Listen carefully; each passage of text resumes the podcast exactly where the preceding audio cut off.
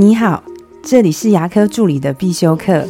今天要必修的是自费牙科沟通技巧里面的“吃初始效应”。好的第一印象就是成功的一半。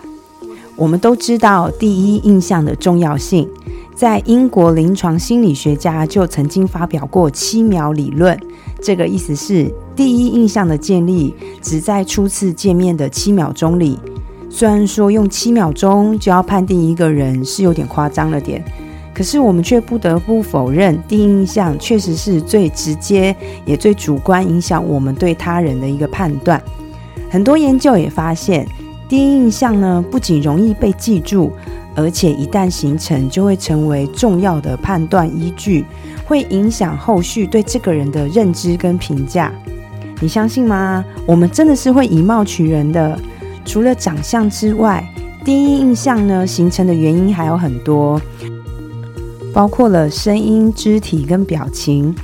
心理学家亚伯特·马布兰就提出过“七三八五五”的定律。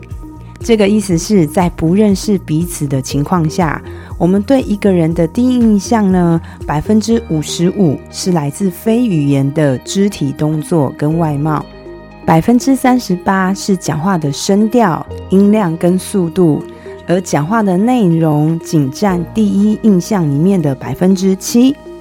大多的时候，我们是将心力集中在影响对方最轻微的说话内容上。而忽略了影响更大的肢体动作跟外貌、说话的声调、音量跟速度。我的意思并不是说讲话的内容不重要，而是我们传递的感觉也很重要。想要留给人家好的第一印象，通常我们只有一次的机会而已。讲话的声调、音量跟速度，说话的肢体表情跟动作，这个叫做习惯。